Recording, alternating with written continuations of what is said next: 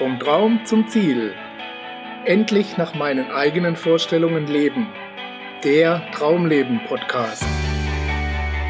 Was sind die Faktoren eines sogenannten Traumlebens und warum schaffen es einige Menschen, ihre Träume zu realisieren und andere nicht? Mein Name ist Gerd Ziegler und Sie hören eine Sendung von Wissen ist Macht TV.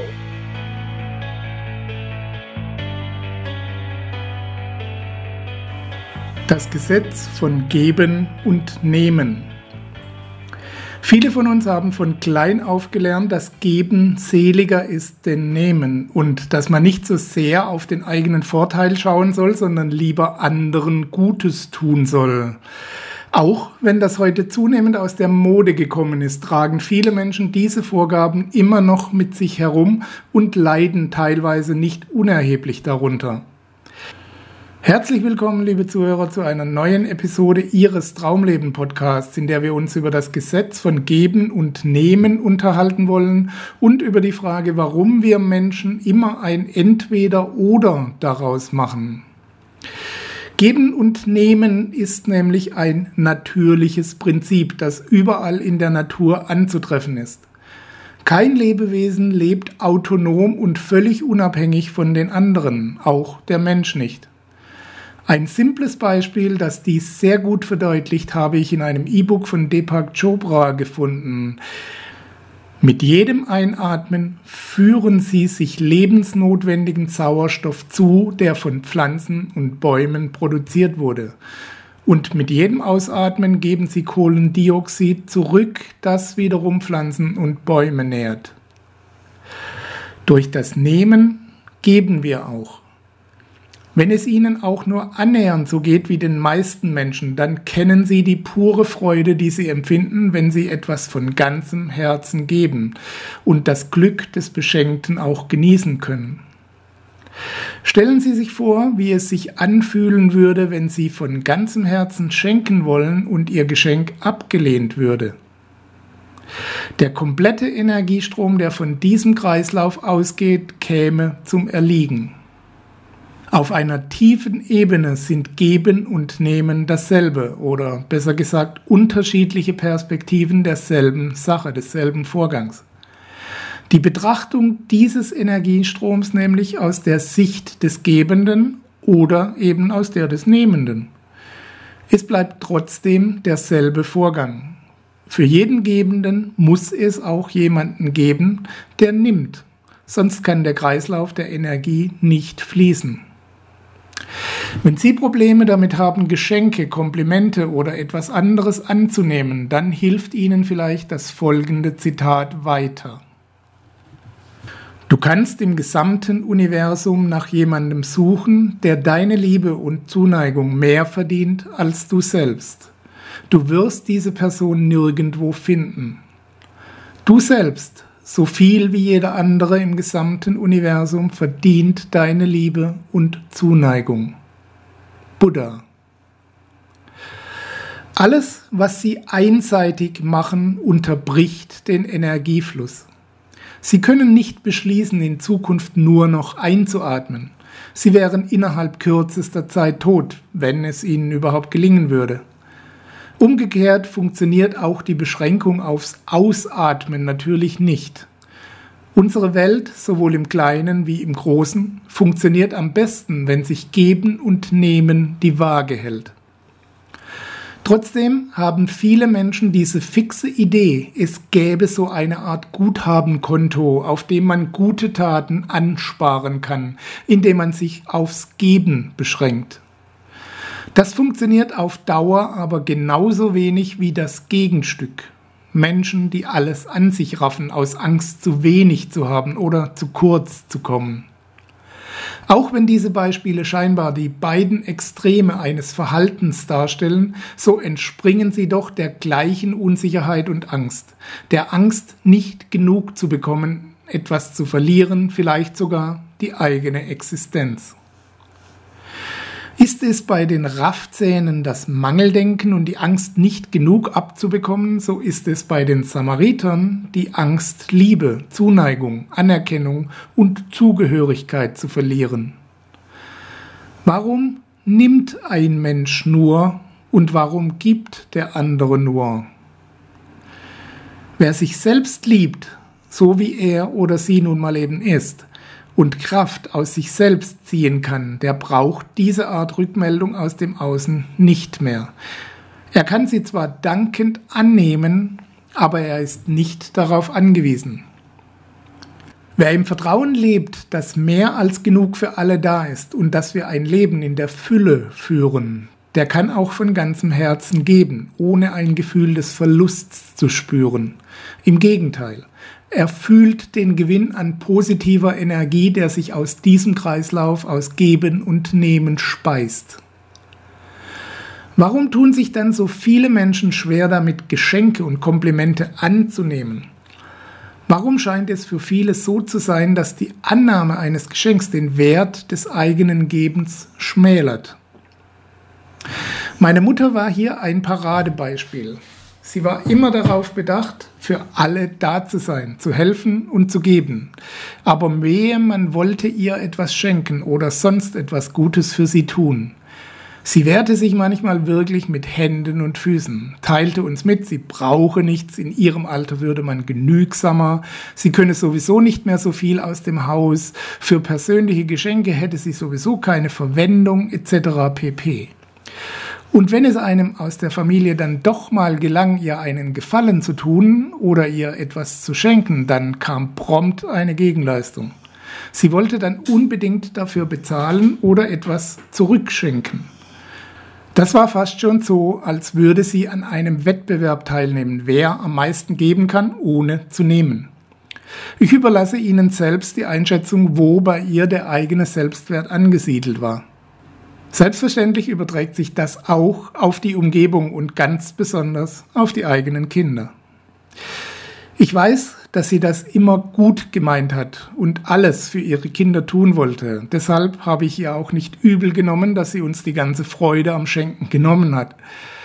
Im Gegenzug ist dann aber auch die Freude des Nehmens zumindest getrübt. Man kommt sich schließlich komisch vor und es fühlt sich unangenehm an, wenn man ausschließlich nimmt. Vielleicht kennen Sie das ja. Jedenfalls ging es mir so, aber vielleicht habe ich das ja auch einfach geerbt. Es hat mich nämlich einige Arbeit und Zeit gekostet, diese Züge auch bei mir selbst zu erkennen und zu entdecken, wo sie herkamen. Ganz los wird man sie wahrscheinlich nie, aber man lernt damit umzugehen und die Automatismen zu verändern. Ich erwische mich heute noch dabei, peinlichst genau darauf zu achten, dass ich zumindest nicht mehr nehme, als ich gebe und möglichst im Plus bleibe. Nicht, dass wir uns falsch verstehen, daran ist nichts Anstößiges oder gar etwas Falsches. Schließlich ist es oft umgekehrt in der heutigen Zeit. Aber es wird problematisch, wenn es nicht aus freien Stücken und aus der Freude am Geben heraus passiert, sondern weil man unbewusst Zweifel hat, ob man einen gelegentlichen Schwenk in den Bereich des Nehmens eigentlich verdient hat. Schließlich sehen wir uns doch alle lieber als hilfreich, edel und gut und möchten auch so im Außen wahrgenommen werden.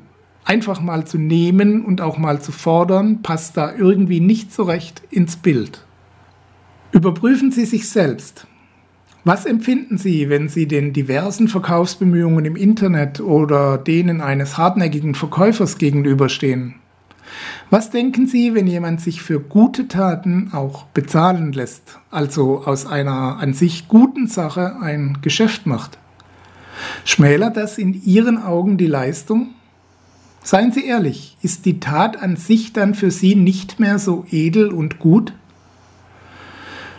Können Sie, wenn Sie etwas für andere tun, auch eine angemessene Gegenleistung annehmen oder diese auch mal einfordern? Oder haben Sie das Gefühl, das würde Ihre edle Absicht irgendwie hm, beschmutzen?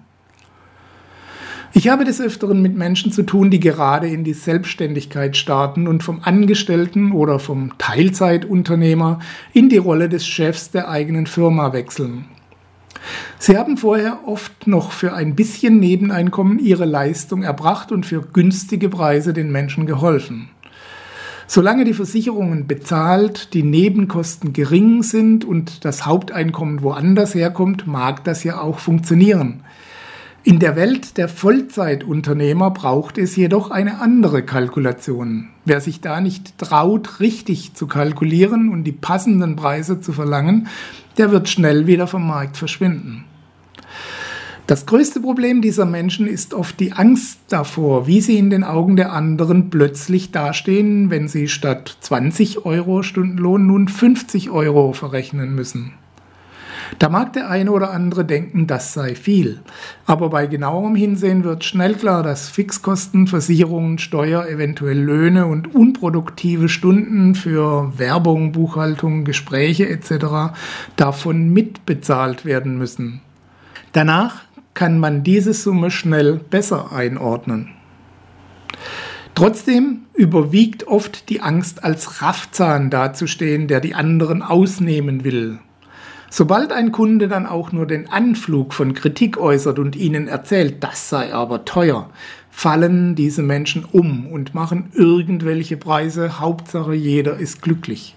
Nur sie selbst bleiben mit der Zeit auf der Strecke aber dann kaufen die Kunden schon längst beim nächsten unsicheren. Allerdings trifft man dieses Phänomen nicht nur im Geschäftsleben an, sondern bei jeder Art von Versuch, sich selbst zu verwirklichen und nach den eigenen Vorstellungen zu leben. Freiheit erfordert Verantwortung für das eigene Tun und Lassen. Das ist der Preis dafür. Für einen gesunden Ausgleich von Nehmen und Geben zu sorgen, ist eine der elementarsten Dinge, für die Sie sorgen müssen. Egal, ob es sich dabei um Geld, gegenseitige Hilfe oder Unterstützung handelt. Geben Sie von Herzen, aber seien Sie auch bereit zu nehmen. Geben Sie, was Sie gerne erhalten würden, und seien Sie bereit, es auch zu empfangen. Wenn Sie mehr Liebe in Ihrem Leben haben wollen, geben Sie mehr Liebe. Wenn Sie mehr Freundlichkeit erleben wollen, seien Sie freundlich zu allem und jedem. Wenn Sie mehr Respekt und Anerkennung erhalten wollen, respektieren Sie und erkennen Sie die Leistung anderer an, statt immer und überall nach dem Haken zu suchen. Das ist die Basis des Kreislaufs. Geben Sie, was Sie erhalten wollen und vergessen Sie den zweiten Teil nicht. Seien Sie bereit zu empfangen, von Herzen, in Dankbarkeit, aber ohne einen Gedanken daran, wie Sie sich revanchieren können.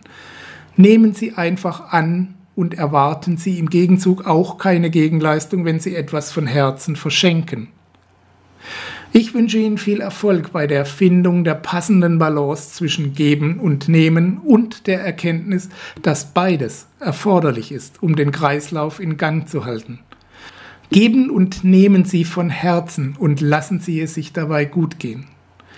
Wir hören uns wieder bei der nächsten Ausgabe Ihres Traumleben Podcasts. Bis dahin freue ich mich auf Ihre Meinung.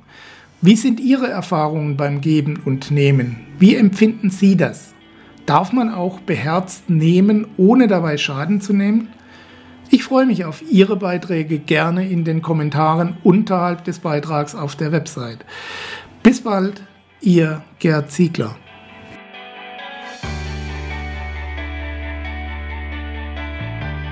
Sie hörten die Sendung Vom Traum zum Ziel, endlich nach meinen eigenen Vorstellungen leben, den Traumleben Podcast. Vielen Dank für Ihre Aufmerksamkeit. Als kleines Zeichen Ihrer Wertschätzung freuen wir uns über Ihre Bewertung, eine kurze Rezension auf iTunes und natürlich über eine Empfehlung in Ihren Social-Media-Kanälen. Durch Ihr Feedback können wir uns weiter verbessern und durch Ihre Empfehlungen können wir noch mehr Menschen erreichen. In beiden Fällen helfen Sie uns, das kostenlose Angebot weiter aufrechtzuerhalten. Be part of the project, indem Sie zur weiteren Verbreitung der Tipps und Inspirationen beitragen. Vielen Dank für Ihre Unterstützung und bis bald.